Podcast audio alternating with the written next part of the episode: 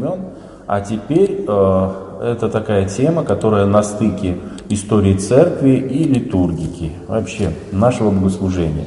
И мы коснемся очень серьезной темы, э, темы исповеди и покаяния, именно э, в литургическом ракурсе. И как раз тема очень прекрасно это отражает, как вот византийцы, э, греки, да и вообще древние христиане исповедовали свои грехи, как это таинство исповеди вообще происходило.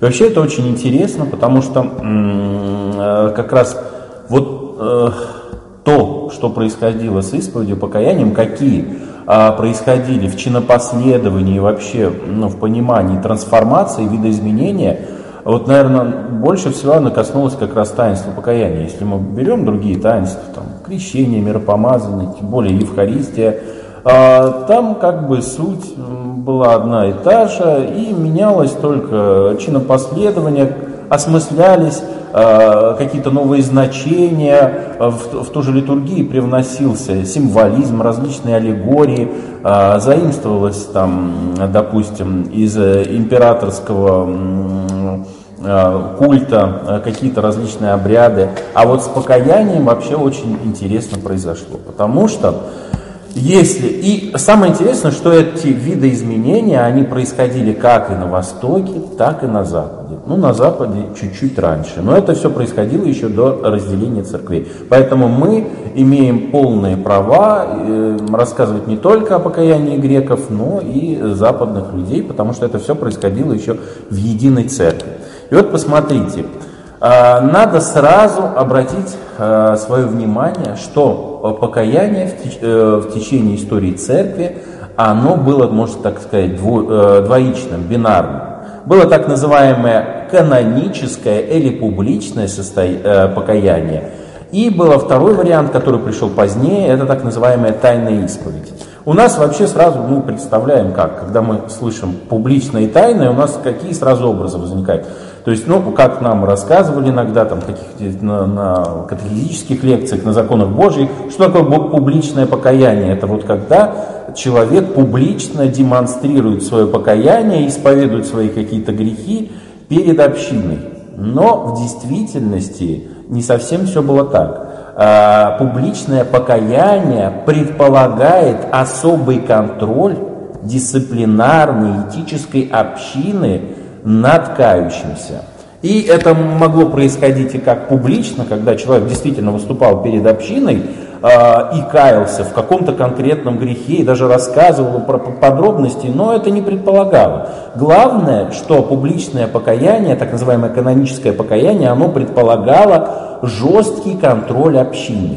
И вот в древности, дорогие братья и сестры, до IV века вся, а, все покаяние, весь принцип исповеди состоял вот э, в такой очень важной процедуре, как публичное покаяние, когда э, человек э, совершал покаяние, исповедовал свои грехи, на него накладывалась определенная епитемия, я вам расскажу позже, что это такое, и э, э, проходил какой-то определенный, э, уже в зависимости от тяжести греха, срок, и э, человек возвращался снова в общину. И все эти вещи контролировались общиной.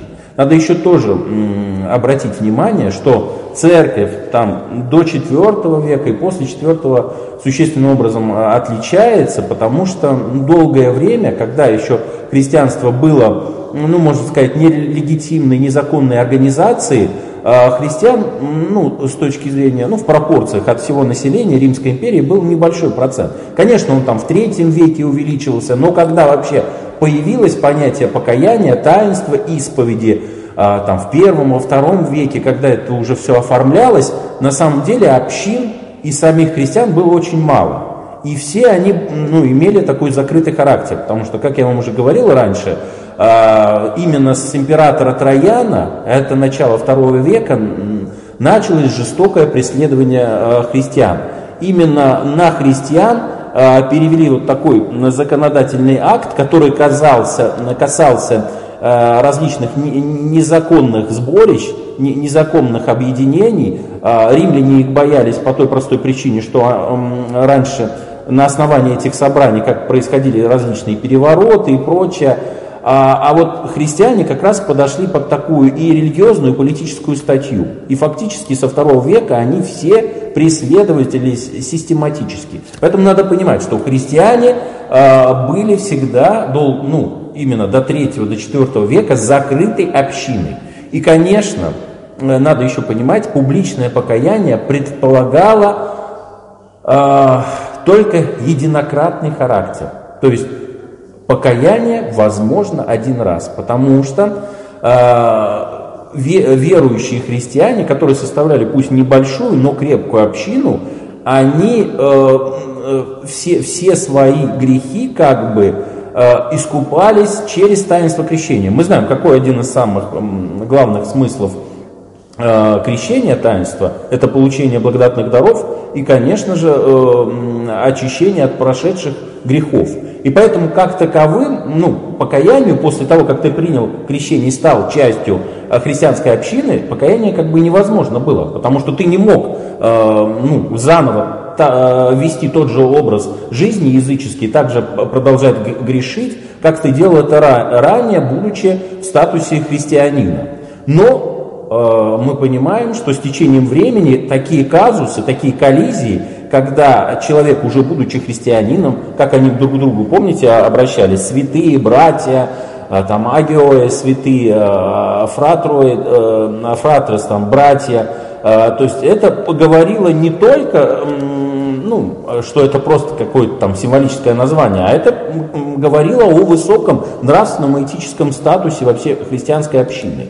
И вот возникали такие казусы, что делать, когда христианин согрешил, причем это грех какой-то тяжкий, это может быть и вот идолопоклонство, прелюбодеяние, все те грехи, о которых мы в прошлой лекции говорили, которые, в принципе, имеют э, сугубо иудейскую культуру, э, природу. Так вот, Э, происходила вот э, такая вещь. Э, христианин обращался к общине ну, через предстоятелей, признавался в определенном грехе, ему, над ним ну, происход... ну, каких-то мы про каких-то особенные в те времена ранние ритуалы, обряды не знаем, но мы знаем, что он после этого признания а, получал эптимию и располагался в каком-то определенном статусе. Причем эти статусы достаточно рано стали определяться через различную классификацию грехов. Вот смотрите, было Сейчас а, до, нас это практически не дошло, но раньше существовало четыре вида кающихся. Причем это очень ранние сведения, там, 2-3 века. Это были так называемые плачущие, которые совершили самый тяж, тяжкий грех – ну, мы знаем там через данные 3-4 века, их, э, ну не то что изгоняли из общины, но практически не позволяли им пребывать на молитве и тем более причащаться. А, они э, чаще всего, почему их называли плачущими, они располагались перед э, входом в храм, ну, понимаете, во втором-третьем веке еще как таковых храмовых знаний не было, но место собрания христиан. И перед входом просили э, своих собратьев о прощении грехов, чтобы они помолились. Это первая стадия, кающихся. А вторая стадия, это э, так называемые э, плачущие, Э, а, простите, э, так называемые кающиеся, когда их уже подпускали уже к храму, давали прослушать священное писание, но далее не подпускали к богослужению. Они были на, на уровне статуса оглашаемых, то есть те, которые люди из язычников подготавливались к крещению. И были так называемые это я говорил о слушающих, и были еще так называемые припадающие и молящиеся вместе. Вот там уже статусы примерно одинаковые, припадающие уже также прослушивали Слово Божие и проповедь, э, но над ним епископ или пресвитер прочитывал специальную молитву, то есть чтобы помочь им в этом таком ну, необычном статусе покаяния. И были так называемые пребывающие вместе, Э, это все, опять же, древние статусы, которые уже раз, э, разрешалось пребывать на всех богослужениях, ну тогда были только литургии, но не разрешалось причащаться. Вот смотрите, уже в те времена существовала э, так называемая градация грехов и э, градация греховных людей. И вот Э, вот это очень интересная педагогическая идея, когда людей потихоньку в покаянии, то есть они же должны были каким-то образом развиваться и а, какие-то плоды покаяния показывать. Ну, еще в, э, во втором-третьем веке мы не знаем, что происходило. То ли это было пост дополнительный, то ли это была молитва. Эм, еще сведения мало нам что говорят. Но, тем не менее, тут уже существовала определенная градация, иерархия вот этого покаяния. И вот интересно, что это все эм, происходило, естественно, ритуальным, вот таким торжественным способом, когда человек проходил вот этот полный период покаяния, прохождения этой эпитемии, а, происходило такое действие, которое э, у латинских богослов называется как реконциляция, то есть прощение, примирение с церковью. И это происходило очень торжественно, связано это с Великим Постом, Великий Четверг или Великую Пятницу – всех грешников христиан из своей общины епископ принимал, зачитывал специальную разрешающую молитву, и они вновь становились частью общины и причащались. Вот что интересно, что происходило это в символическое время Великий Четверг. И, он, и они вместе уже причащались и как бы снова становились частью церкви. Вот надо понимать, несмотря на всю эту градацию различную, э, и вообще вот эти образы, конечно, для нас несколько непонятны. Ну что, человек, э, для нас очень трудно сейчас понять, ну вот стоял человек у притвора, да, или стоял там ближе, там, ну, к задним дверям э, храма, ну, не, не причащается, многие из нас не причащаются и так далее. Ну, не делают это каждую литургию, я говорю из мирян. И для нас это сейчас трудно понять, вот эту градацию. А для них это был по-настоящему символический статус, и он показывал, насколько человек пал, и насколько он уже при, приближается к примирению с церковью. То есть сейчас нам трудно это понять, потому что мы, во-первых, стоим э, как попало, да, мы не, не при, ну, в храме, правильно?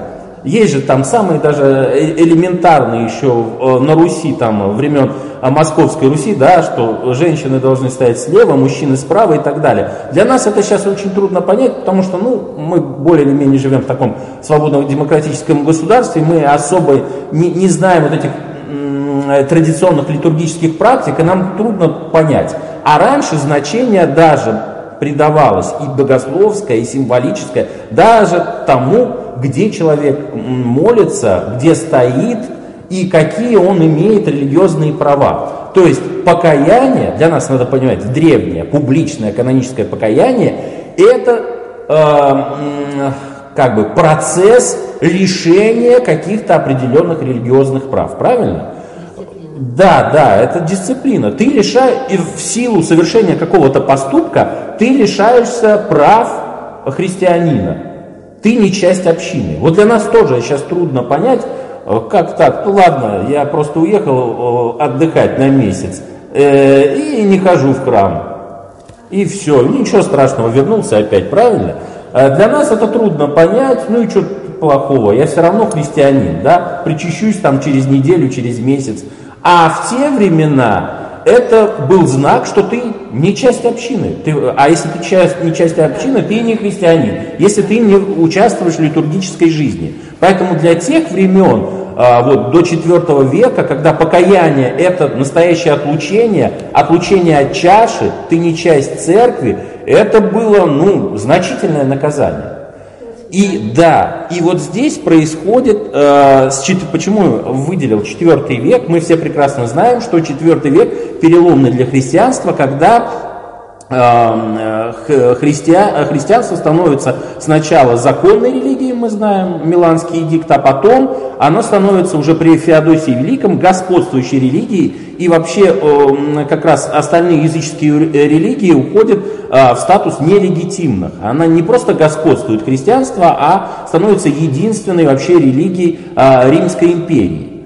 И вот когда после этого Э, происходит большое вхождение новых членов церкви, но то пропускали, буквально можно говорить в десятки раз больше членов церкви, возникает вопрос, а как дальше происходит этот процесс покаяния? Потому что сейчас э, вот такая возможность отлучения, она, этот механизм, он не особо будет работать. вы сами понимаете. Потому что они только что вошли в эту церковь, они еще наполовину язычники, они не понимают, что происходит, и их опять отлучать а, здесь не будет воспитательного какого-то педагогического характера. Надо это еще понимать. Кроме того, я еще забыл вам сказать, что покаяние а, стало, ну вот э, само как таинство и само как понятие, стало очень интересным, а, интересной теологической категорией а, во времена третьего века, середина третьего века, а, когда появилось большое количество падших. Э, то есть э, тех людей, которые ну, предали христианскую общину, они отказались от Христа. Мы знаем, что огромное количество было э, гонений там, во времена Дейки, Диоклетиана, там, Валерия и так далее. Но, что интересно, римские власти, они не шли как советские власти, да, просто на уничтожение христиан, а они давали право выбора. И можно было через совершение какой-то языческой жертвы или просто можно было как показать справку. Подделывали как раз чиновники римские справки, что ты совершил жертвоприношение. Можно было предоставить за денежку властям, и ты как бы мог не проходить эту бюрократическую процедуру жертвоприношения. Почему я говорю бюрократическую? Дело в том, что раньше э, религия была государственная, это было не э, какое-то номинальное название, а по-настоящему э, в Римской империи все не должны были совершать жертвы. Так вот, э, покаяние приобрело очень важное значение, стало объектом и предметом различных споров, э, характер вот этой единократности. Как я вам сказал, в крещении прощались грехи, и христианин ну, в основном из-за каких-то этических прегрешений, там, воровство, убийство, прелюбодеяние, мог один раз пройти вот, этот, э, вот эту процедуру покаяния, но только один раз. Публичное покаяние, оно было единократное. И тут возникла ситуация, что делать с этими падшими отступниками, которые предали Христа, но они, в принципе, больше ничего такого плохого не совершили. И тут возникло две точки зрения, что их можно вообще без покаяния ну вот они как бы отказались, а потом опять вернулись. Это была такая либеральная точка зрения. Это все, эти проблемы были в Карфагенской церкви. А была более жесткая точка зрения, что покаяние над отступниками, а отступничество рассматривалось как идолопоклонство, оно невозможно. Все, это потерянные люди. Как мы знаем, церковь пошла по более разумному пути, покаяние позволялось и а, как бы отступникам, но опять же, оно не должно было повторяться, оно сохраняло это публичное покаяние единократный характер. А, что происходит дальше? Когда огромный поток христиан входит в церковь, естественно, клирики, иерархия, богословы, они понимают, что дальше вот это публичное покаяние так не сможет работать. Хотя оно и дальше, как традиционно, оно существовало и в Византии, и на Западе, вплоть до 11-12 века. И сейчас оно, в принципе, существует, но только через отлучение. В принципе, публичное покаяние, вот то, что сейчас отлучался сейчас Сергей Романов, да, вот над ними фактически повтори, над ним повторили, но это, это же происходит только в, в исключительных случаях, над ним повторили вот этот акт публичного состо, э, покаяния. То есть э, как бы нашли э, в его поведении, в его ну, каких-то э, не, неправильных по отношению к церкви действиях и подвергли его отлучению. Это, в принципе, вот как раз это древняя как раз практика. Но в те времена огромное было количество случаев, и как вот видоизменилось покаяние, на место публичному покаянию, а вернее, оно как бы соседствовало, пришло, пришла так называемая тайная исповедь. Тайная исповедь, она появилась пораньше, э, как ни странно, на Западе. Э, и причем она появилась в монастырях, э, и, ну, там, в приход... сначала в монастырях, а потом, это вообще монастырская практика, потом в, в практике приходских и соборных служб в Англии и в Ирландии. Вот как раз может потом когда-то обратиться э, отец э, Шабанов Александр, может что-нибудь интересное про это рассказать, более подробно. Э, возникла тайная исповедь примерно там в VI веке. Дело в том, что до IV века, а если мы увидим, очень большие были э, периоды отлучения для согрешивших. Там буквально доходило там, до 10-20 лет. Это, об этой проблеме уже говорил святитель Василий Великий, э, что ну, эти каноны, они слишком там значительны, они на долгое время переводят христианина за его грех в статус уже согрешившего и фактически не христианина, потому что он не подходил к чаше, он не участвовал фактически в молитвах. И вот как раз э, кельтские монахи пришли к такому выводу, к такому пониманию, как, как тарификация покаяния. Дело в том, что э, если такое продолжительное время э, христиане уже приобретают статус нехристианина, и это в принципе невыполнимо, такое продолжительное время пребывать вне церкви, значит эти продолжительные сроки надо поменять на какие-то другие, э, менее продолжительные, интенсивные дела. Добрые дела, молитва, пост, э, отсутствие э, какой-то животной пищи в рационе, паломничество, а мы знаем, что впоследствии эта практика раскрутилась, и что? Крестные ходы, это что же? Люди участвовали в крестных ходах за покаяние, да? за отпущение грехов. А потом, что очень важно, так, паломничество, э, крестные ходы, э, что еще? И, опять же, заказные, э, заказные мессы и, очень важно, вклады денежные в церкви и монастыри. Это пришло как раз оттуда. Надо понимать.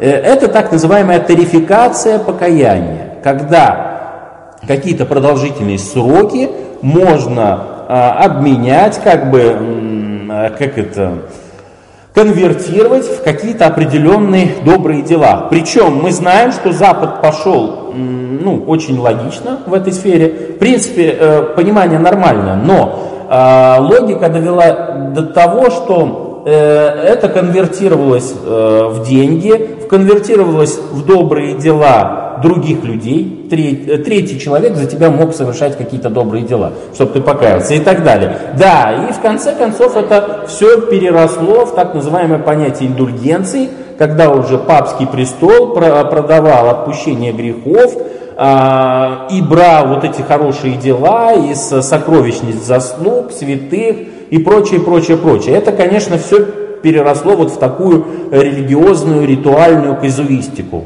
когда, в принципе, эти, эти все вещи э, достаточно невесомые, метафоричные, как заслуги святых. Как это все отчислить? Ну, вот таким образом, э, как бы чуть-чуть в тупик, можно сказать, э, западная практика зашла из-за вот этой тарификации покаяния.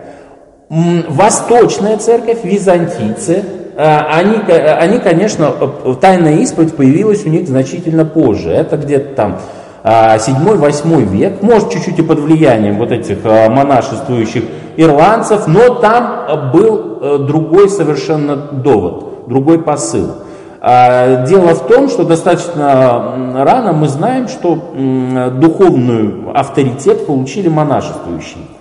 И вот э, в как раз предиконоборческое время появилась такая практика, которая нам сейчас вообще совершенно понятна, известна, как откровение помыслов. Да? Мы знаем, что сейчас современная исповедь, она в принципе заключается не в исповедании каких-то жестких, тяжелых э, грехов, а э, в откровении каких-то помыслов, какие-то у нас там рефлексия существует, у нас рассеянность молитвы, у нас там, я не знаю, осуждение, празднословие и так далее. И э, все это мы излагаем и считаем, что это вот, ну, нормальная часть исповеди. Но это все пришло из практики взаимодействия игумена и монашествующих. Дело в том, что в византийских монастырях довольно рано появилась такая практика, что каждый из монашествующих должен был э, рассказывать о своих помыслах, делах, словах э, наместнику, игумену. И, при, и причем эта вот исповедь должна быть практически ну, регулярной, чуть ли практически не ежедневной. И вот эта практика настолько понравилась мирянам и клирикам отдельным, что они тоже раскрывали свои помыслы, исповедовались перед наместником какого-то монастыря. Причем самое интересное, что чаще всего эти монашествующие не имели э, сана священного. То есть это все еще формировалось таким, не, э, ну как это сказать, неофициальным способом. Это, можно так сказать, было как благочестивая традиция. Вот как мы ездим, допустим, по старцам, да, по монастырям, и хотим пообщаться, чтобы нам дали совет. Вот это как раз, вот эта практика, она восходит вот в эти э, давние э, византийские глубины. И вот потихоньку, Хотя публичная исповедь, она никуда не ушла, но она очень слабо уже применялась. В основном вот на Западе применялась она вообще там, перед смертью и так далее. Потому что сама эта процедура, она была очень, ну, такой как бы, э, как бы перегруженной, масштабной. А вот тайная исповедь потихоньку, потихоньку, она занимала свое место, как и на Западе, и на Востоке. Какая еще очень важная характеристика тайной исповеди – это то, что она повторяется. Публичная исповедь единократно. Тайная исповедь. Ты согрешил, тебя простили, ты можешь заново подойти, а, попросить. Но опять же, пройти через вот этот период епитемии, то есть еще очень важно, а, тайная исповедь среди монашествующих, она еще не считалась таинством. Она, можно так сказать, это был совет духовный, твоего руководителя, ну, духовного отца, который, э, когда ты ему делился, вот у меня такой грех.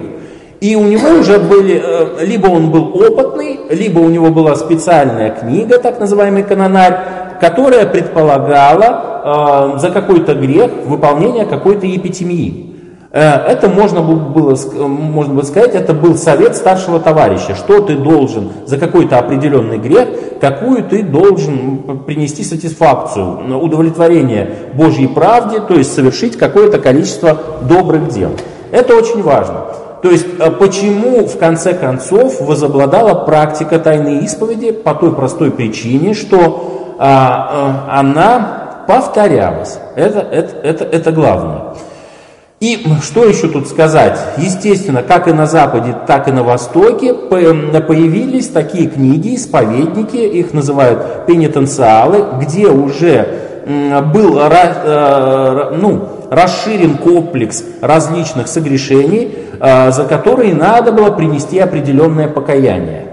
Э, то есть, если раньше, вот, когда мы говорим про древнюю церковь и публичную исповедь, там, ну, это касалось только вероотступничества, убийства, прелюбодеяния основных грехов, то количество этих грехов э, вот, там, к 8-9 веку расширилось. То есть, и они там детализировались. Очень интересно, что на Западе э, грехи отличались, вот эти списки грехов за которые надо было принести э, покаяние, они отличались от восточных. По какой причине? Очень интересно, по происхождению. Дело в том, что э, вот эти пенитенциалы, сборники, исповедники, на Западе они в основном были для мирян. И там много грехов касалось какой-то доктринальной, догматической еретик ты мирянин или нет, там э, каких-то бытовых вещей. А вот э, на Востоке пенитенциалы, они были связаны с, э, моно, э, с жизнью, с монашеской общиной. И они касались в основном плотских согрешений. Ну, какие в основном грехи у монашествующих? Мы понимаем, что касается сребролюбия, э, половой системы и так далее. И вот это перешло, вот, этот, вот эти монашеские сборники, они перешли и в а, в уставы как раз, а, так как у нас монастырские уставы, понимаете, студийские, новосавоитские, они перешли и в практику приходских и э, соборных церквей. Это надо понимать. Вот основные отличия. Ну, э, поэтому у нас существует до сих пор публичное, исповедь, э, публичное покаяние, оно однократно и оно практически не применяется. Это связано с различными отлучениями и так далее, какими-то публичными персонами, а в основном возобладала вот именно эта тайная исповедь, а, где исповедь повторяется и где очень важно, исповедь практически не, тайная исповедь не контролируется общиной. Вот еще что важно. Если раньше э, тебя контролировали, то есть знали, на какой ты стадии находишься, а, что ты должен делать, тебя бы никогда не подпустили к, к чаше и так далее, то мы знаем, что и за этим следили специальные, были даже священники покаянные, которые следили за выполнением этой практики покаяния. Чтобы какой-нибудь грешник не пришел и не разделил трапезу э, вместе с верными. Это очень важно. Но мы видим э, из одной, э, одного исторического свидетельства, патриарх Нектарий Константинопольский говорит, что из практики церковной выходят вот каких раз этих должностей покаянных э, людей. И мы знаем, что уже невозможно было этим всех пресвитерам выследить все это большое скопление христиан. И, э, соответственно, и там написано, что подходит уже к чаше, э, хотя он может и в состоянии покаяния, по состоянию совести. То есть, ну, если совесть ему позволяет, будучи в состоянии покаяния подходить к чаше, ну, Господь, значит, накажет и так далее. Так вот, э, то есть, это э, тайная исповедь чем эм, э, произошло, какая, какое изменение? Во-первых, это повторяемая процедура, повторяемое таинство, и во-вторых, она уже не контролируется общиной. То есть уже мы приходим к тому пониманию, которое сейчас есть, да, что мы каемся перед Богом, а э, священник свидетель. И община практически ничего не знает о наших грехах. Что касается э, самого чинопоследования исповеди, то вот есть знаменитый вообще, можно так сказать, краеугольный камень современной литургики э, византийской. Это так называемый кодекс э, Барберини, это Евхологион – это такой древний византийский служебник, молитвенник, чиновник, ну там все молитвы для священника именно. Ну, это может так, прародитель нашего служебника. Так вот, там про покаяние практически ничего не сказано, есть только две молитвы. Нам известная, первая, которая э, Боже наш, как там, э, и Женофану, там, Давиду пророку, это первая. И э, часть там второй есть, которая по длине, Господи Боже наш. А, и, э, в принципе, э, в Византии само, само чинопоследование покаяния, оно очень долго формировалось. Почему? Потому что было очень много различных практик отдельных монастырских. То есть э, там, если мы сейчас обратимся к, там, к поздней византийской практике, 12-13 годы, то мы увидим такое количество чинопоследований исповедания, там, я не знаю, там десятки, а, а почему? Потому что они состояли из различных списков грехов, э, по которым человек должен был каяться, и различных, э, различных молитв. Ну вот эта первая молитва, она в большинстве была, потому что она одна из самых древних. Что касается нашей, это, наверное, самая такая тема, такая очень скользкая, нашей практики-то русской церкви. Потому что у нас очень необычная практика. С чем она связана, Николай? Ну вот на, наша практика исповеди. Почему она странная, в отличие от других а, православных церквей? Ну то, что у нас исповедь соединена с причастием, правильно? Да. Что, к сожалению, у нас вот такая возникает литургическая проблема, интереснее. Дело в том, что исповедь сейчас становится для простых христиан частью говения а это отдельное таинство. И почему у нас, я сейчас вам объясню, почему у нас возникают определенные проблемы на исповеди, можно так сказать, искушения и соблазны.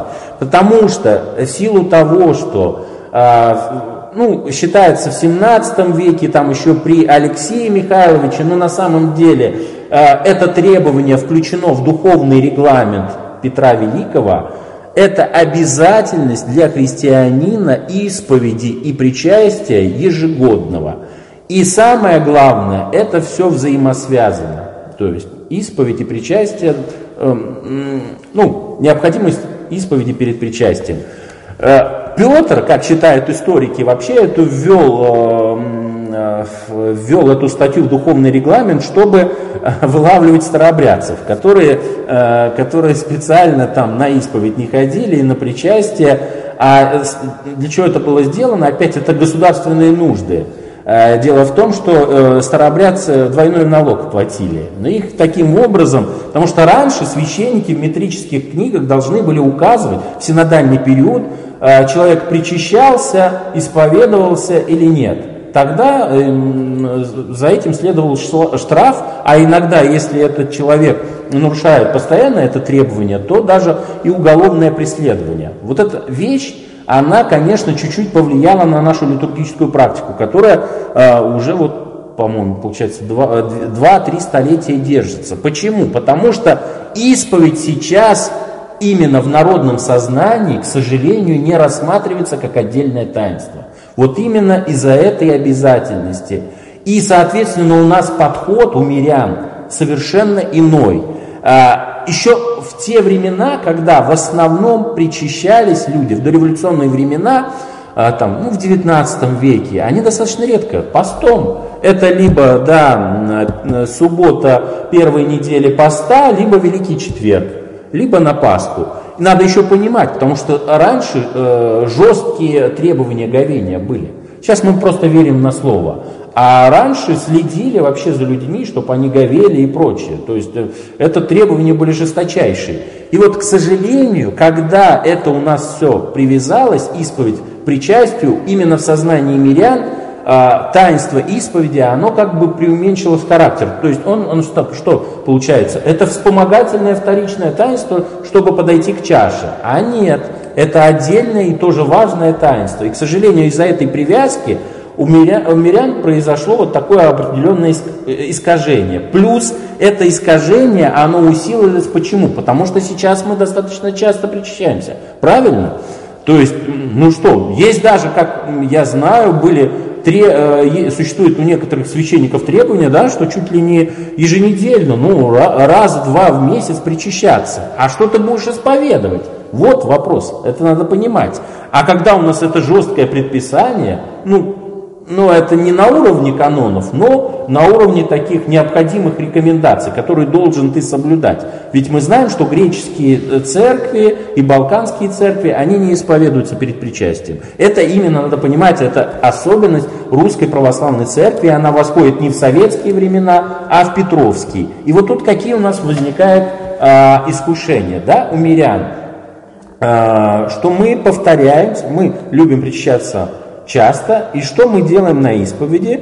У нас исповедь превращается в конвейер благочестивый, да? Мы начинаем, во-первых, какие-то сочинять себе грехи, правильно? Выдумывать какие-то очень абстрактные, которые касаются только монашеского жития, да? Надо еще тоже понимать, вот эти все мысленные грехи, они касались людей монашествующих, которые конкретно уже были на высоких стадиях развития своего этического какого-то на высокой стадии этического развития. Смотрите, монахи, которые жили в закрытой общине, которые э, жили в каких-то пустынях, в лесах там и прочее, у них уже сразу отсекалось огромное количество обыкновенных мирских грехов, да, просто там какие-то конфликты и так далее. Чаще, это сейчас у нас в основном все общежительные монастыри, а раньше было много скитов отшельнических и так далее. И люди даже просто не жили а, в, в каких-то, в, обществе, в канонии, они жили отдельно, просто приходили молиться там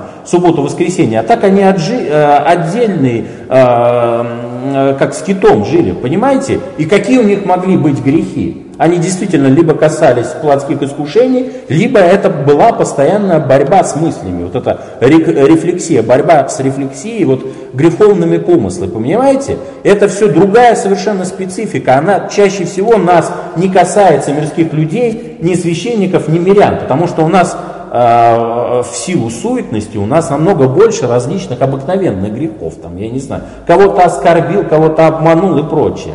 А мы начинаем часто на исповеди выдумывать из себя представлять какого-то Иоанна Кассиана, там, какого-то старца, и оказывается, это я часто слышу, что самые главные э, грехи у нас это рассеянность молитвы, там а, какое-нибудь мини-осуждение, там про себя мы что-то. И я чаще, самый распространенный грех, я вот это тоже не понимаю, это почему-то рассеянность молитвы. Я так понимаю, что у нас все великие аскеты-отшельники, которые сидят по своим кельям и вообще и не появляются ни в магазинах, я не знаю, ни в транспорте, с соседями не общаются и прочее. Вот, ну такой вывод делаю. А почему это возникает? А объясняю просто. Потому что люди, как бы, и это не мирян, а как бы, ну, как это сказать, ответственность, потому что люди очень часто приступают к этому таинству исповеди, и получаются такие искушения. Мы начинаем что-то там додумывать, или, или что, начинаем все чаще всего еще исповедь во что выливается? Что мы начинаем рассказывать, да, что у меня сомнения, был ли в этом пирожке там яйцо или молоко или нет, и так далее. Это тоже важно, э, соответственно, потому что во всем остальном она как бы покаялась. Там. Если даже были аборты, были прелюбодеяния, уже тысячу исповедей назад покаялись. Поэтому совершенно понятна реакция Помните, когда мы очень осуждали отца Андрея Ткачева, когда он там просто э, на каком-то там своем ролике начал ругаться там на какую-то там условную прихожанку, что вот э, что она его постоянно мучает по 20-30 минут одними и теми же вот этими грехами. И, а мы все обратили не на суть его недовольства, а на что? Мы обратили на формат его обращения. А на самом деле...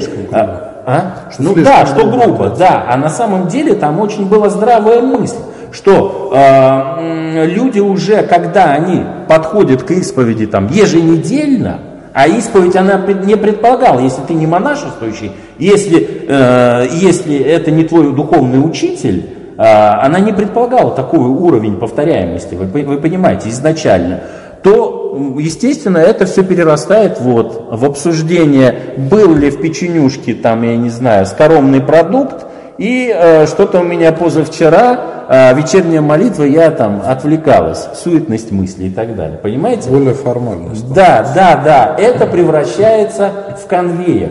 Понимаете? А что с этим делать?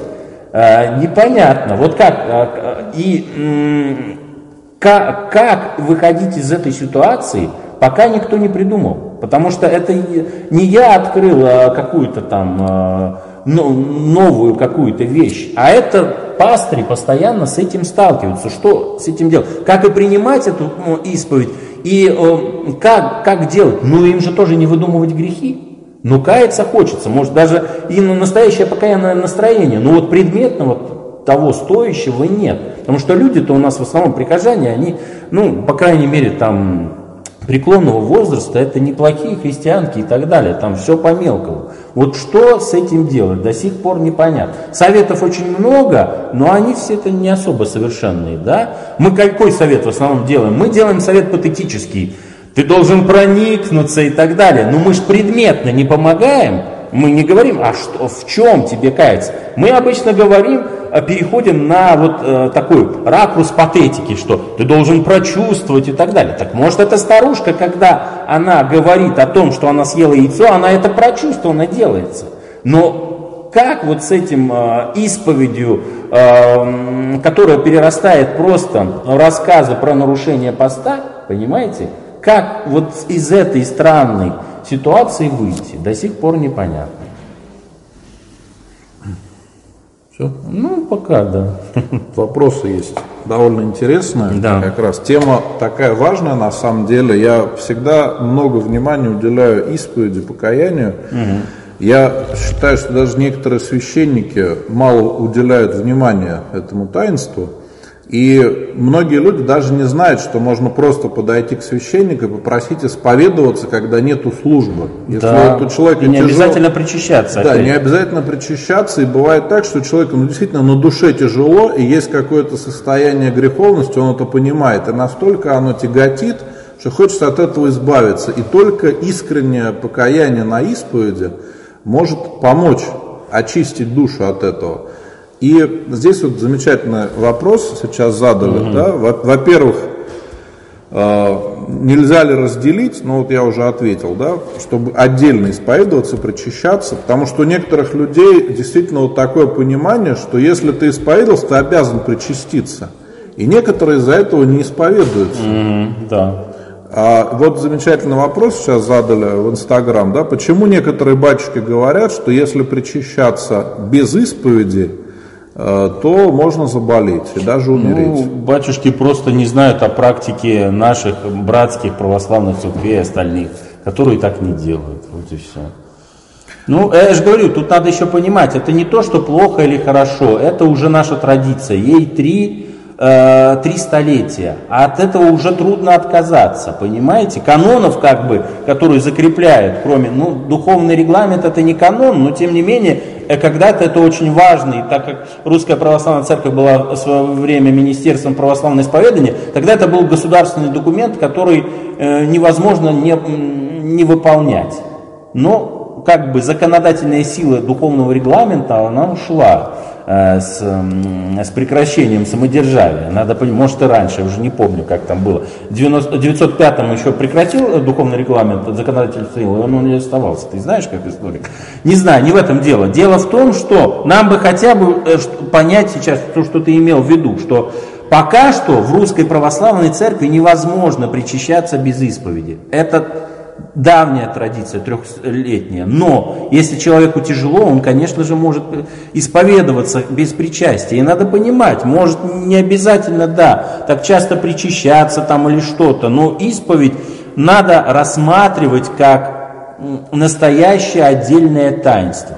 Мне еще нравится, куда, в принципе, ну не то, что нравится, но это не определенный выход, о котором ты как раз упомянул, что исповедь уже в ракурсе психотерапии, такой религиозной, да, когда человеку плохо. Это, кстати, выход.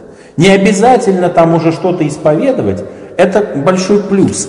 А, каких-то уже додумывать, выдумывать этих мелких грехов, ну, людям часто бывает плохо. Или какая-нибудь ситуация житейская. У нас часто есть священнослужители, если житейская ситуация, спросите, это не грех, чего вы идете на исповедь? Но на самом деле это как бы э, дает символической силы исповеди, когда мы просто вот общаемся на духовную тему. Это, конечно, может и больше и психотерапии и так далее в рамках, но когда идет помощь пасторская, ну, в рамках исповеди. Это дает новую силу. Ну, по идее, какая-то житейская ситуация, она да. может вести к тому, что человек будет о ней а потом думать и согрешит. И да. будет осуждать да, и, да. допустим, унывать и что-то еще. И поэтому, может быть, здесь без подробностей, но иногда действительно... Я имею в виду, можно. что это вообще современная вещь.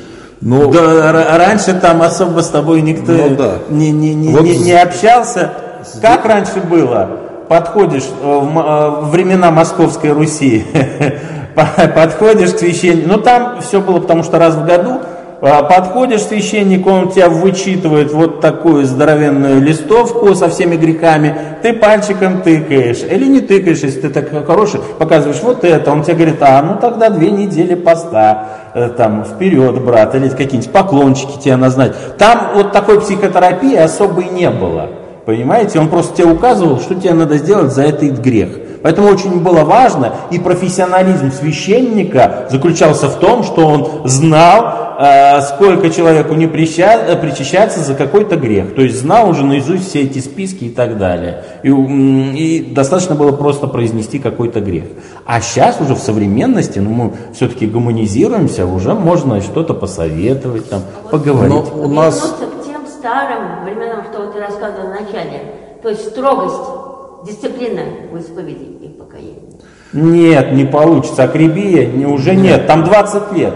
Если у вас были, э, ой, ну я не буду говорить, но если у кого-то там были аборты, то все, там какая-то большая очень, и вы фактически будете вне церкви, вам непозволительно будет причащаться. Отношения без брака, если были бы 8 лет да, от там, причастия. Там же Сейчас на самом деле придет человек, что я там с кем-то Почему тайная исповедь возобладала и вот это тарифицированное покаяние? Потому что а, вот эти все моменты публичного покаяния, они не реализовывались. Люди просто выходили за рамки церкви и все. Когда давали 8-20, я же объясняю, тут связано еще с социальными факторами. Когда эта община была 50-100 человек, и ты знал, что вот наш э, брат совершил прелюбодеяние, с ним можно было работать, он был у нас под контролем, и он уходил на покаяние, мы за ним следили. И кроме того, он христианство выбирал по своим моральным качеством. Если он уже упал, он не отдаст христианство, он будет пребывать в этом покаянии. Потому что раньше, представляете, христианин, он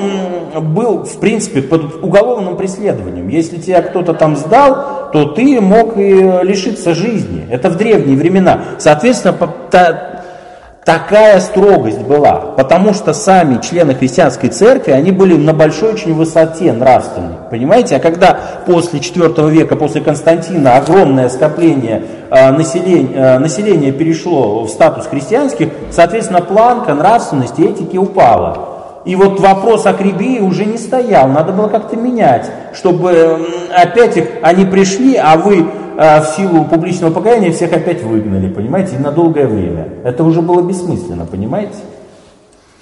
Ну, здесь вот также вопрос, да.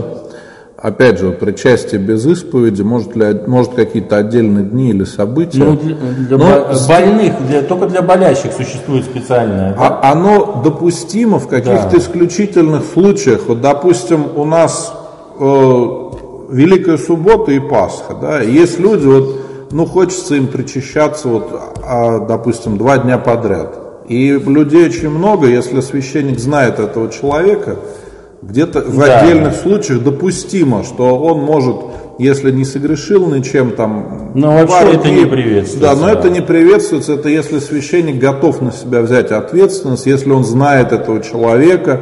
Вот. э, Но вот пишут люди, что иногда священники буквально обязывают причащаться. То есть, если ты не хочешь причащаться, тебя не будут исповедовать. Да?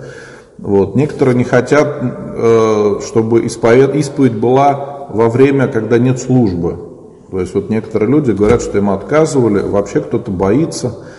Вот. Но по исповеди хотел бы еще сказать, что у некоторых сейчас э, такое неправильное понимание. Вот сегодня э, отец Максим, ты хороший пример привел, да, что буквально грехи назывались, и человек смотрел, какие у него есть.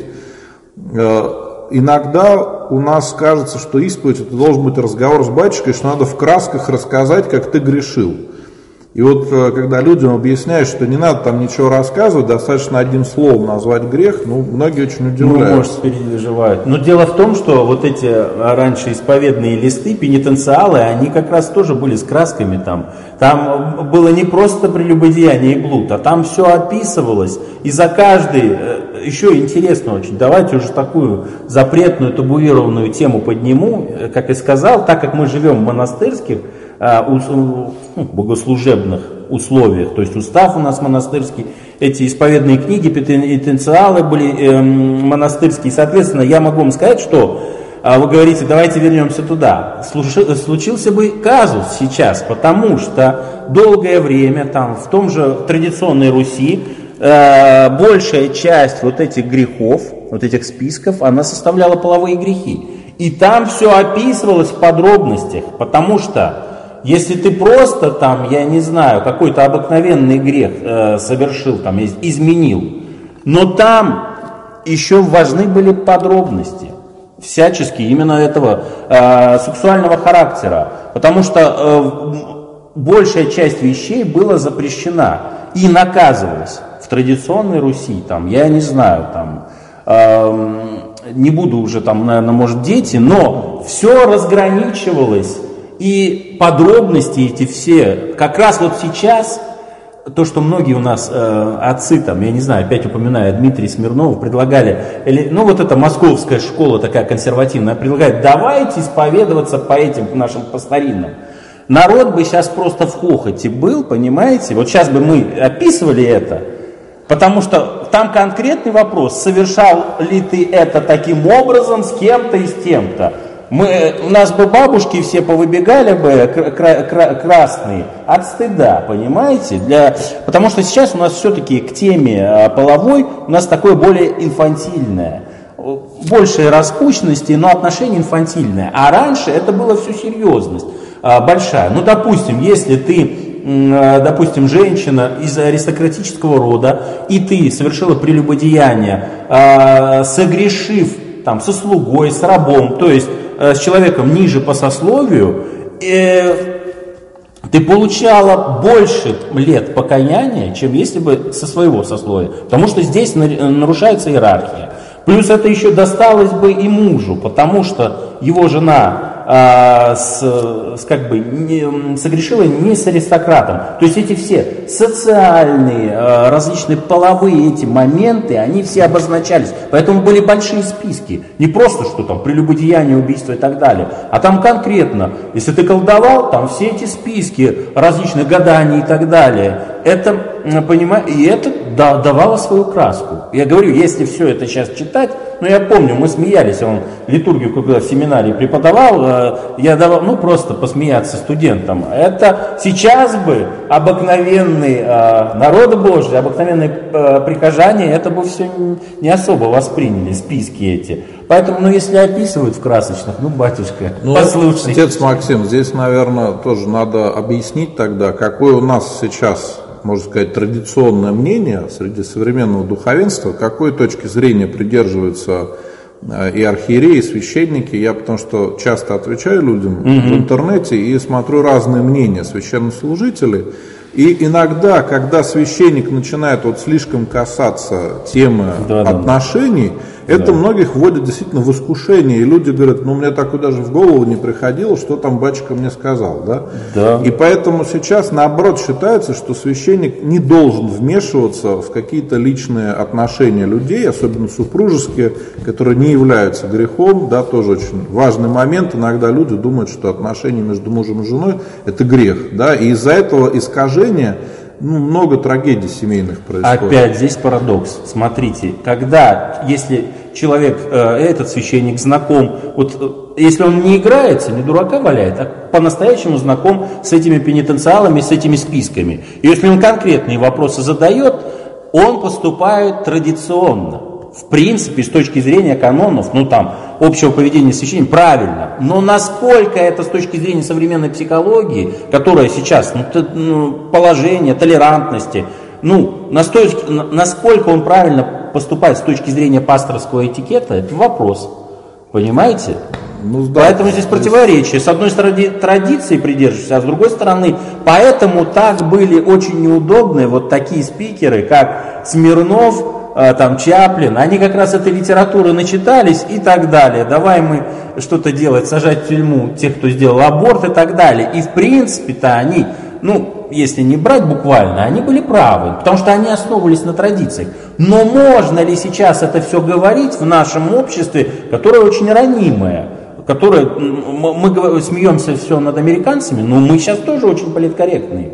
Лишнее слово не скажешь, сразу обидится. Поэтому У надо- нас есть реальные Да. случаи, когда, допустим, священник исповедует женщину, что-то и скажет, а она говорит мужу. Муж приходит, батюшка говорит, я тебе морду набью. Ой, я с таким не Вот сталкивался. и да? мне люди пишут, бывают такие истории. Поэтому здесь надо действительно понимать, что отношения между вообще изменились. Вот я сейчас хотел перейти к этой теме, да. Записки. э, а? Еще про что пишут грехи. Ну да, спрашивают вот еще много сейчас вопросов насчет записок грехов. Можно ли так делать, что священник читает записку или кого-то заставляет говорить? Вот разная практика в разных храмах. Вообще, я же говорю, это? вот, вот эта э, практика э, записок опять из-за той ситуации, которую я сказал, противоречия, понимаете? Люди не знают уже, что, м, что говорить. Они начинают писать, а тут уже, как у любого писателя, начинается. Поэтому вообще мой, ну это совет пасторский, записки это совершенно не то. Надо всегда говорить. И тем более, знаете, когда священнику передают записки, это вообще что-то непонятное. Это Ну, не сейчас исповедь. это... Что значит, я в бумагу вложил покаяние, а тут пришел, мне стыдно. Ну уж простите. Сейчас нас- это благословляется и Да? с точки зрения меры против вируса, чтобы меньше контактов. Ну давайте отношений. брать, если с ковидом, то вообще много чего. Нет, я именно сейчас вот эту ситуацию говорю. А я обычно людям как рекомендую делать? Вот, ну, кто-то говорит, я не могу, я забуду. Да, я рекомендую, хорошо, вы можете вечером там или даже за несколько дней до исповеди Надо провести, так подумать, скажем, да. самоанализ, да, Да. подумать, может быть, погулять, помолиться. Конечно.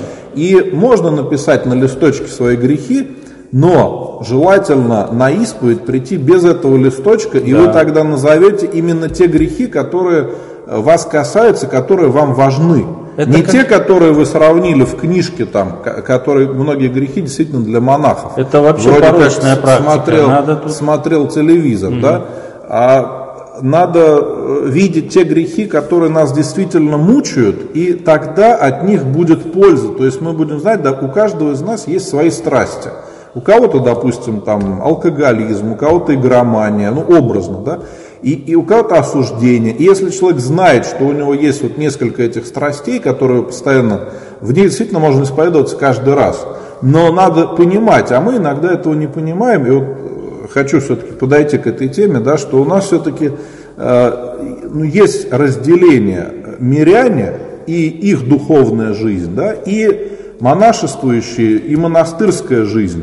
И у нас сейчас очень часто возникают проблемы и в посте, и в исповеди, когда мы, будучи мирянами, начинаем на себя примерять монашеские какие-то рамки, ставим себе очень высокие цели, и в итоге человек постоянно в унынии, потому что он понимает, что он же не монах, он не может жить как святой. И как ты можешь жить как святой, когда у тебя там семья и дети, допустим, вторая половинка твоя вообще человек неверующий, и ты хочешь поститься подобным монахам в монастыре, а твой близкий человек требует другого. И если ты будешь соблюдать вот все строго, как положено, будет конфликт. Иногда даже это приводит к разводам, когда одна из э, э, там, супруг или супруга да, ударился в православие говорит, все, я буду православным, буду жить как э, положено. Да? Вот. И, к сожалению, это приводит к проблемам когда люди не могут применить это в жизни. Вот у нас хороший комментарий, Петя написал в Facebook, батюшки, будьте мужиками, тайну исповеди нельзя рассказывать. Это пример. Тайна исповеди, это опять, э, на... Э, э, во-первых, это вещь сугубо католическая. У нас она связана с госслужбами, и опять это прописано в духовном регламенте.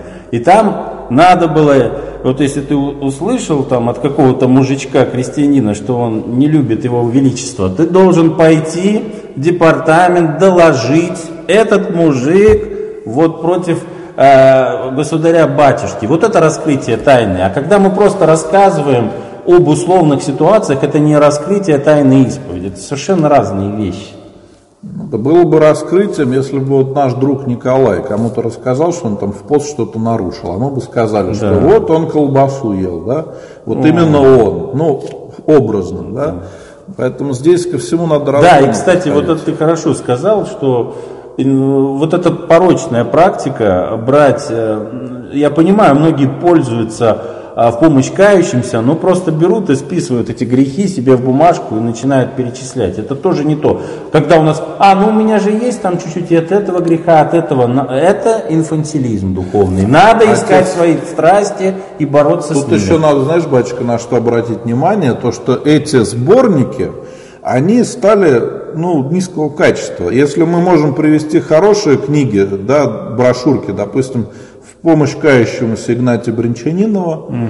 потом э, опыт построения исповеди отца Иоанна Крестьянкина, то есть ну, такая литература уже, можно сказать, проверенная временем, которую можно рекомендовать. Но есть такая литература, которую пишут люди экзальтированные. Угу. И там начинают такие грехи писать, но, но которые не являются грехами. Там, если женщина красится, якобы это грех, хотя ну это не, никак, не а, сейчас грехом. в это, в это тоже, да? Да, или ты если смотрел телевизор, то все, это грех, да, или там еще что-то, то есть люди действительно придумывают грехи, и это очень отравляет духовную жизнь, и ну, человек идет не туда, он идет не к искреннему покаянию и очищению своей души от греха, да, а вот к, к такому фарисейству, когда он смотрит действительно, у него там в хлебе есть яйцо или нет.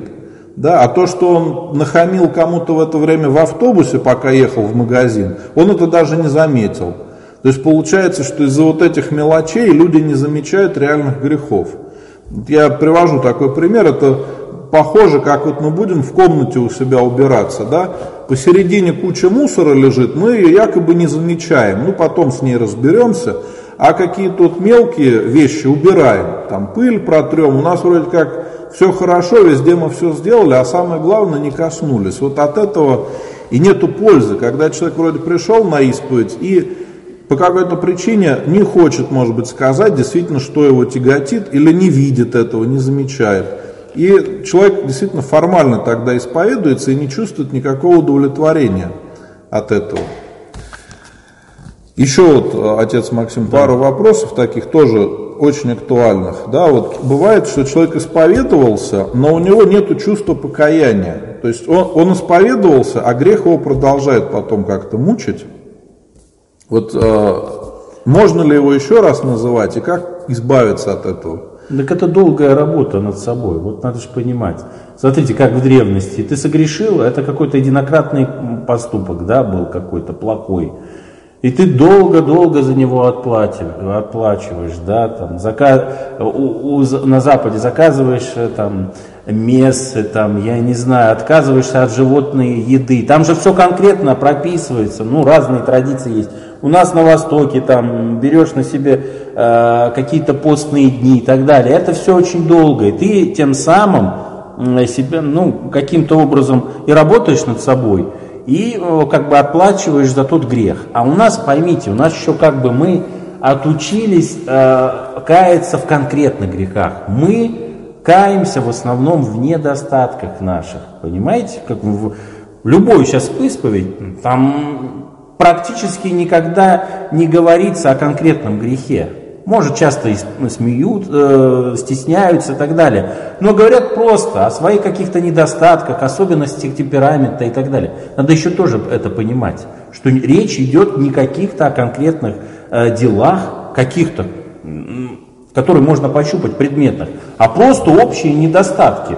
Вот я там зануда, там, или не знаю, я там хам, там и прочее. Но это все недостатки, которые, над которыми надо там работать, я не знаю, годами.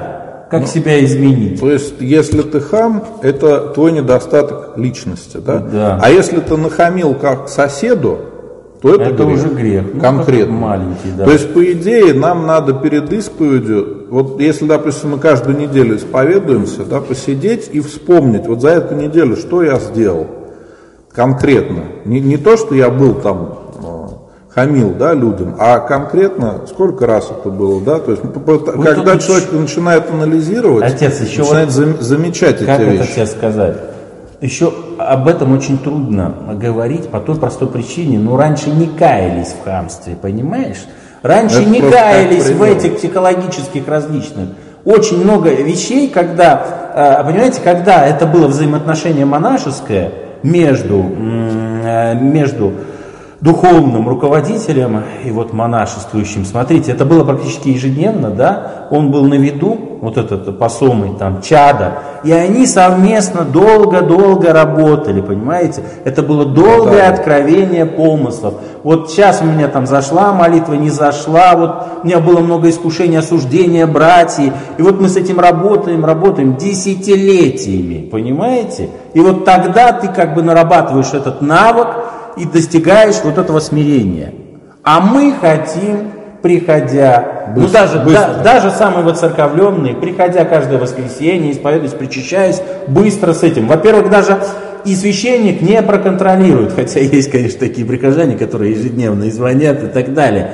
Но понимаете, опять же, мы вернулись, и ты правильно говорил, что существуют моменты, которые касаются мирян и монашествующих. Если настоящий монах, который работает постоянно над собой, который не отдыхает, не ездит там, я не знаю, на Канары там, а, а потом опять заново монах и так далее, а, и я начинаю работать, там отдохнул, начинаю работать, а который реально этим занимается, сидит в монастыре и все думает, думает, думает, а, э, работает над своим осуждением, над гордостью, любая страсть.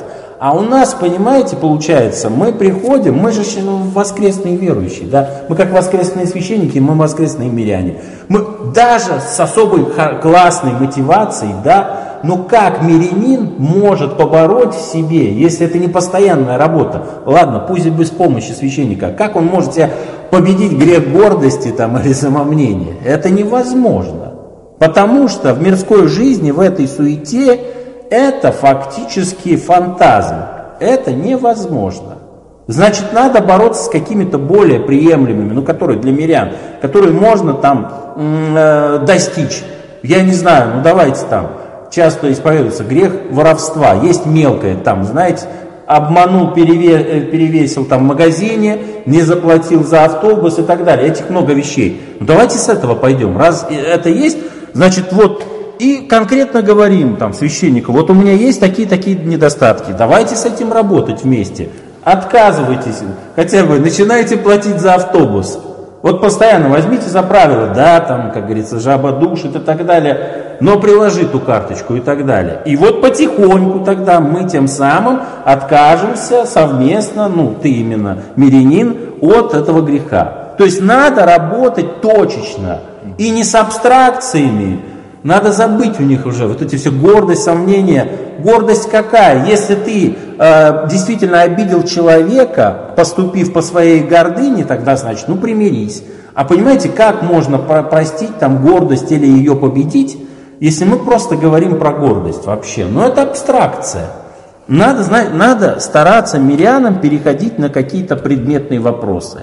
Если ты э, ну, э, слаб в этой теме взаимоотношения полов, значит сдерживай себя, да, ну, там, попытайся не сходить там, винопитие, не сходи в эту пятницу там гулять в бар и так далее. Предметно, и тогда, наверное, будет польза.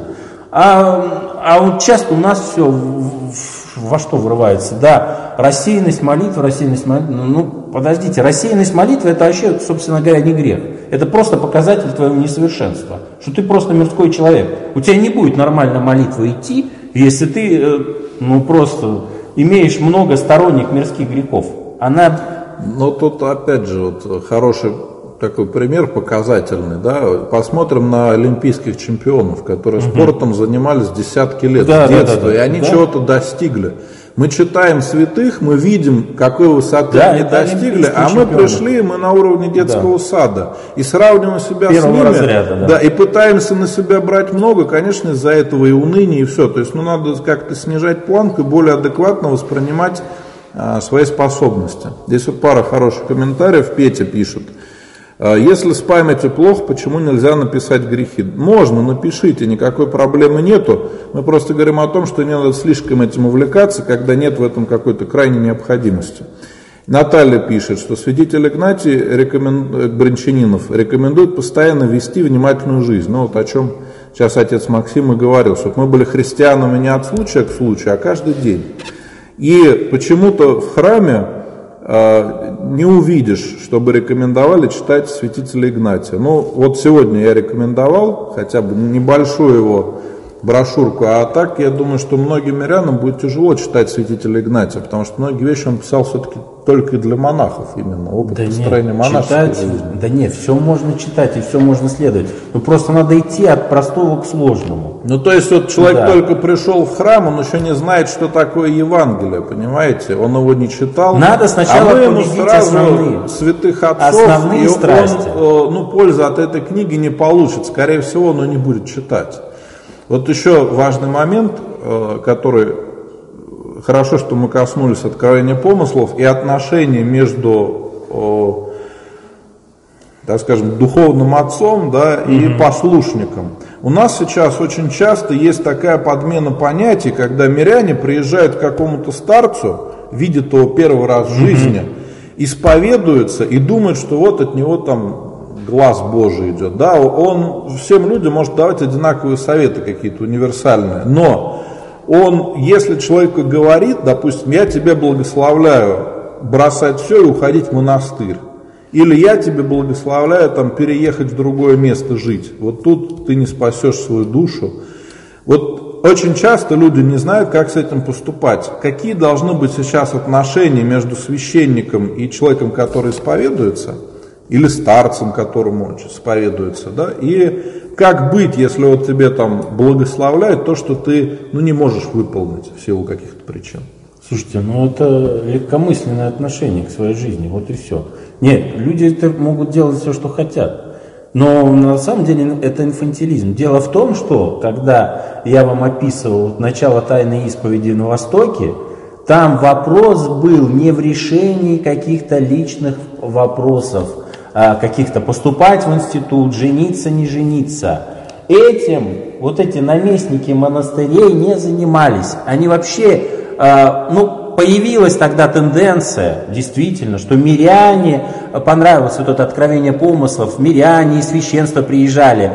Но громадная разница. У нас для чего приезжают? Но это началось не сейчас опять, это вот период знаменитых старцев 19 века решить, это как гадание, решить свой личный вопрос. Да, это как, ну, в принципе, как орлянка. Что скажет старец? Он же благодатный, значит, он какое-то удачное решение найдет.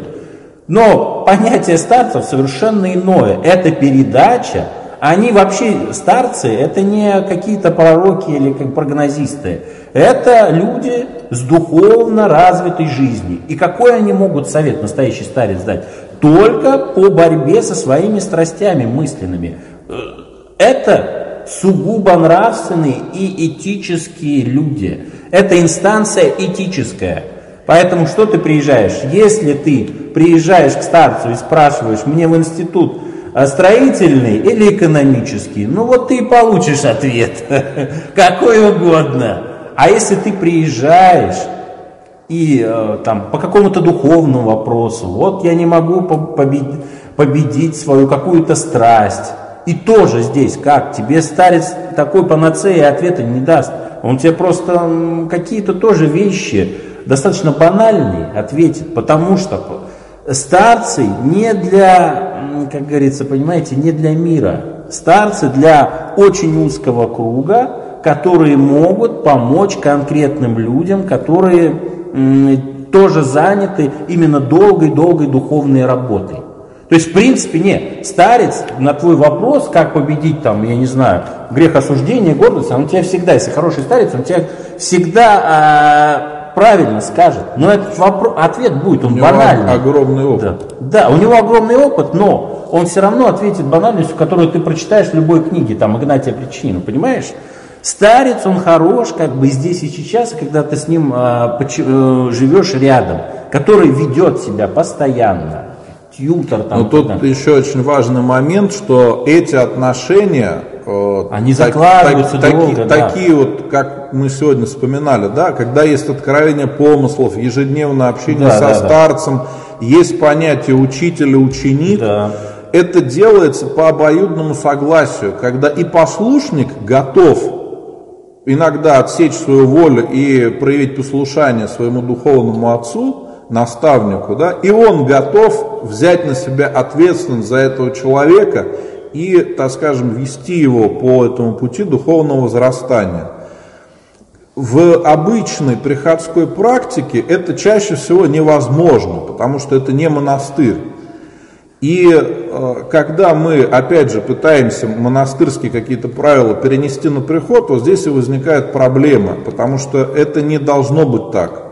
Священник, по-хорошему, может человеку порекомендовать что-то, посоветовать, да, может быть, я вам... Но можно но так это вести, не такое но это не будет плотное все равно ведение духовной жизни. Нет, это не будет, это ни в какое сравнение, конечно, да. не идет с э, вот этими отношениями между учитель и ученик, но вот в приходе я просто отвечаю на вопрос многих людей, да, потому что иногда э, есть злоупотребление некоторых священнослужителей, и был документ у нас об этом, да, о исповеди, о старчестве, еще при патриархе Алексее II он был принят. Да, да, да. То есть не должно быть злоупотребления. Священник может человеку что-то посоветовать, порекомендовать, но это не прямо жесткое правило, что человек обязан это выполнить.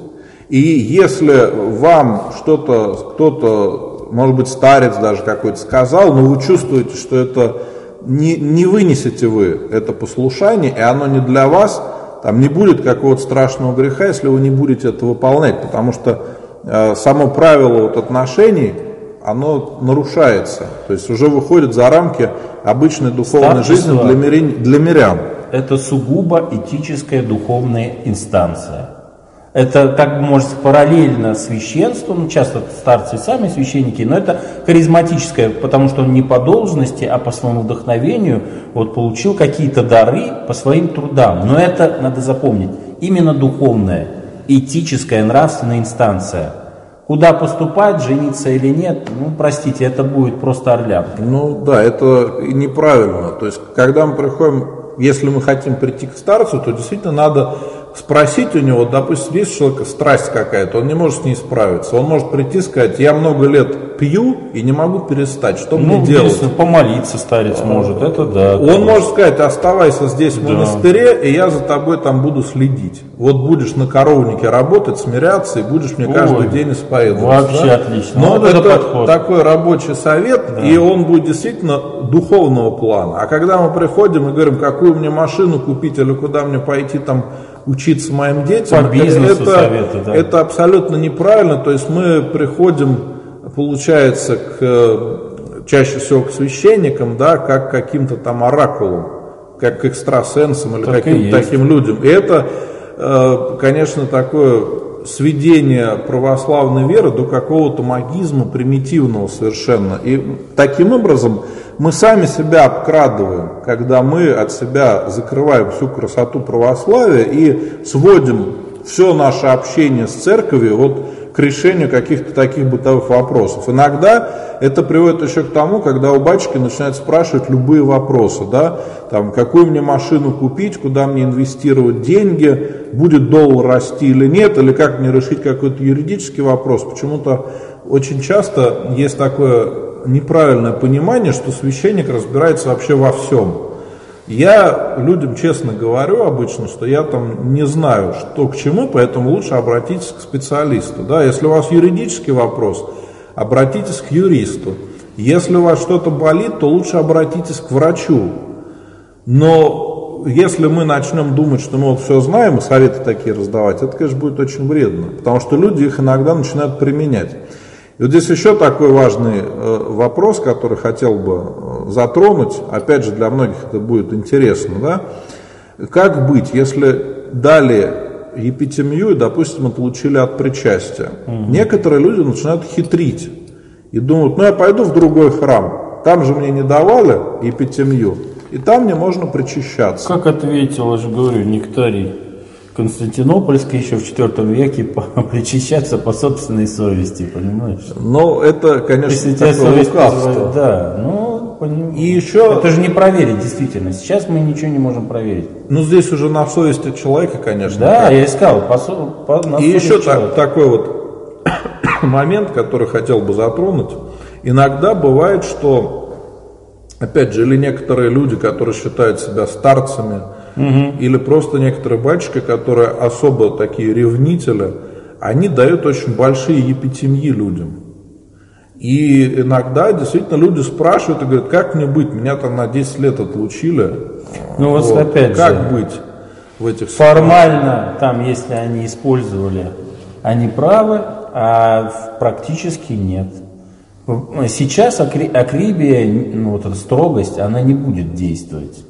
Потому что у нас другое общество, иное совершенно. Поэтому надо идти к- искать какую-то срединный момент. Ну и кроме того, если мы посмотрим с вами на последние церковные документы, которыми мы руководствуемся да, в своей пасторской деятельности, то там а, написано, что священник может, допустим, на один раз отлучить человека от причастия, если видит, что он не подготовился или еще по какой-то причине. А, На какой-то, может быть, небольшой срок может отлучить. Но если отлучение больше года, то здесь надо уже обращаться к архиерею, чтобы этот вопрос решал правящий архиерей. То есть, чтобы не было злоупотреблений подобных, вот, даже есть такое.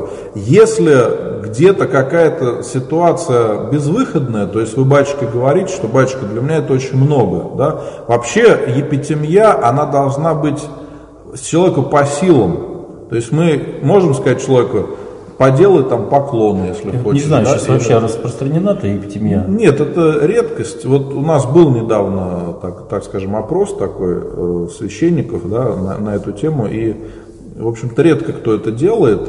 И, наверное, это допустимо, если человек сам просит. Вот, допустим, у женщины грех аборта, и она говорит, батюшка, я не могу э, почувствовать покаяние. Тогда можно сказать, что попробуй, почитай канон покаянный. Может быть, попастись, там, помолись больше, поклоны поделай. Человек сам об этом просит, и он понимает, что ему это пойдет на пользу. А когда такое злоупотребление, Ну, это, что все, вот, это все древняя проверенная практика. да, просто у нас возникает огромное количество проблем из-за того, что люди не знают вот некоторые моменты, да, и священники некоторые не, не- не руководствуются документами, которые есть, и не знают даже некоторых документов, которые принимаются на священном синоде. И из-за этого возникают вот такие казусы. А если мы начинаем с вами э, разбираться в какой-то ситуации, то становится понятно, что, ну, конечно, так быть не должно. Потому что, в принципе, э, наше священноначалие придерживается такой золотой середины, чтобы и польза была для людей, да, но и чтобы это не было настолько жестко, жестко, чтобы люди просто убегали из церкви и никого не осталось. Потому что ну, невозможно, чтобы все миряне жили как монахи. Это просто будет э, и, и невозможно, и неправильно.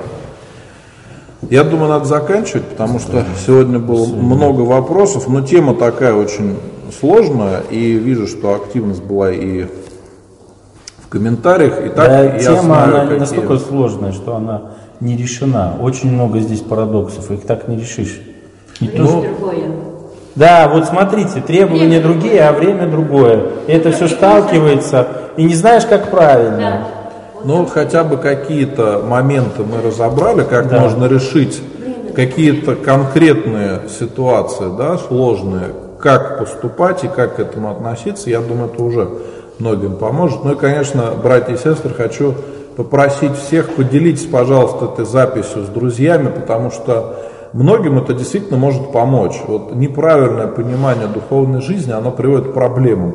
И иногда ответ на какой-то, казалось бы, простой вопрос, он облегчает жизнь человека. Многие говорят, как камень с души, потому что стало все просто и понятно, да, как должно быть. А человек неправильно что-то понимал, и у него действительно в голове не складывалось, и он мучился годами. Поэтому я думаю, что сегодня очень полезная беседа получилась, и многим она поможет по-другому посмотреть на исповедь и, конечно, готовиться более осознанно к таинству покаяния, тогда от этого действительно будет польза.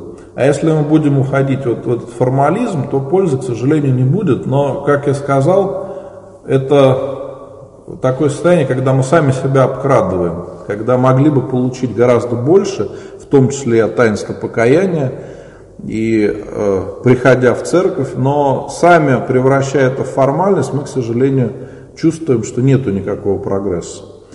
Еще раз всех поздравляю с воскресным днем, желаю Божьей помощи. У нас э, сегодня уже начался другой церковный день, и у нас, можно сказать, местный большой праздник, э, память священноисповедника Сергия Серебрянского, который служил у нас на Тверской земле, поэтому завтра... Отец Матвей, отец Андрей, все закрываем. Очень все Что так что всех поздравляю. Безусловно. Можно было просто эту лекцию так и этими словами заменить. Спасибо, Господи.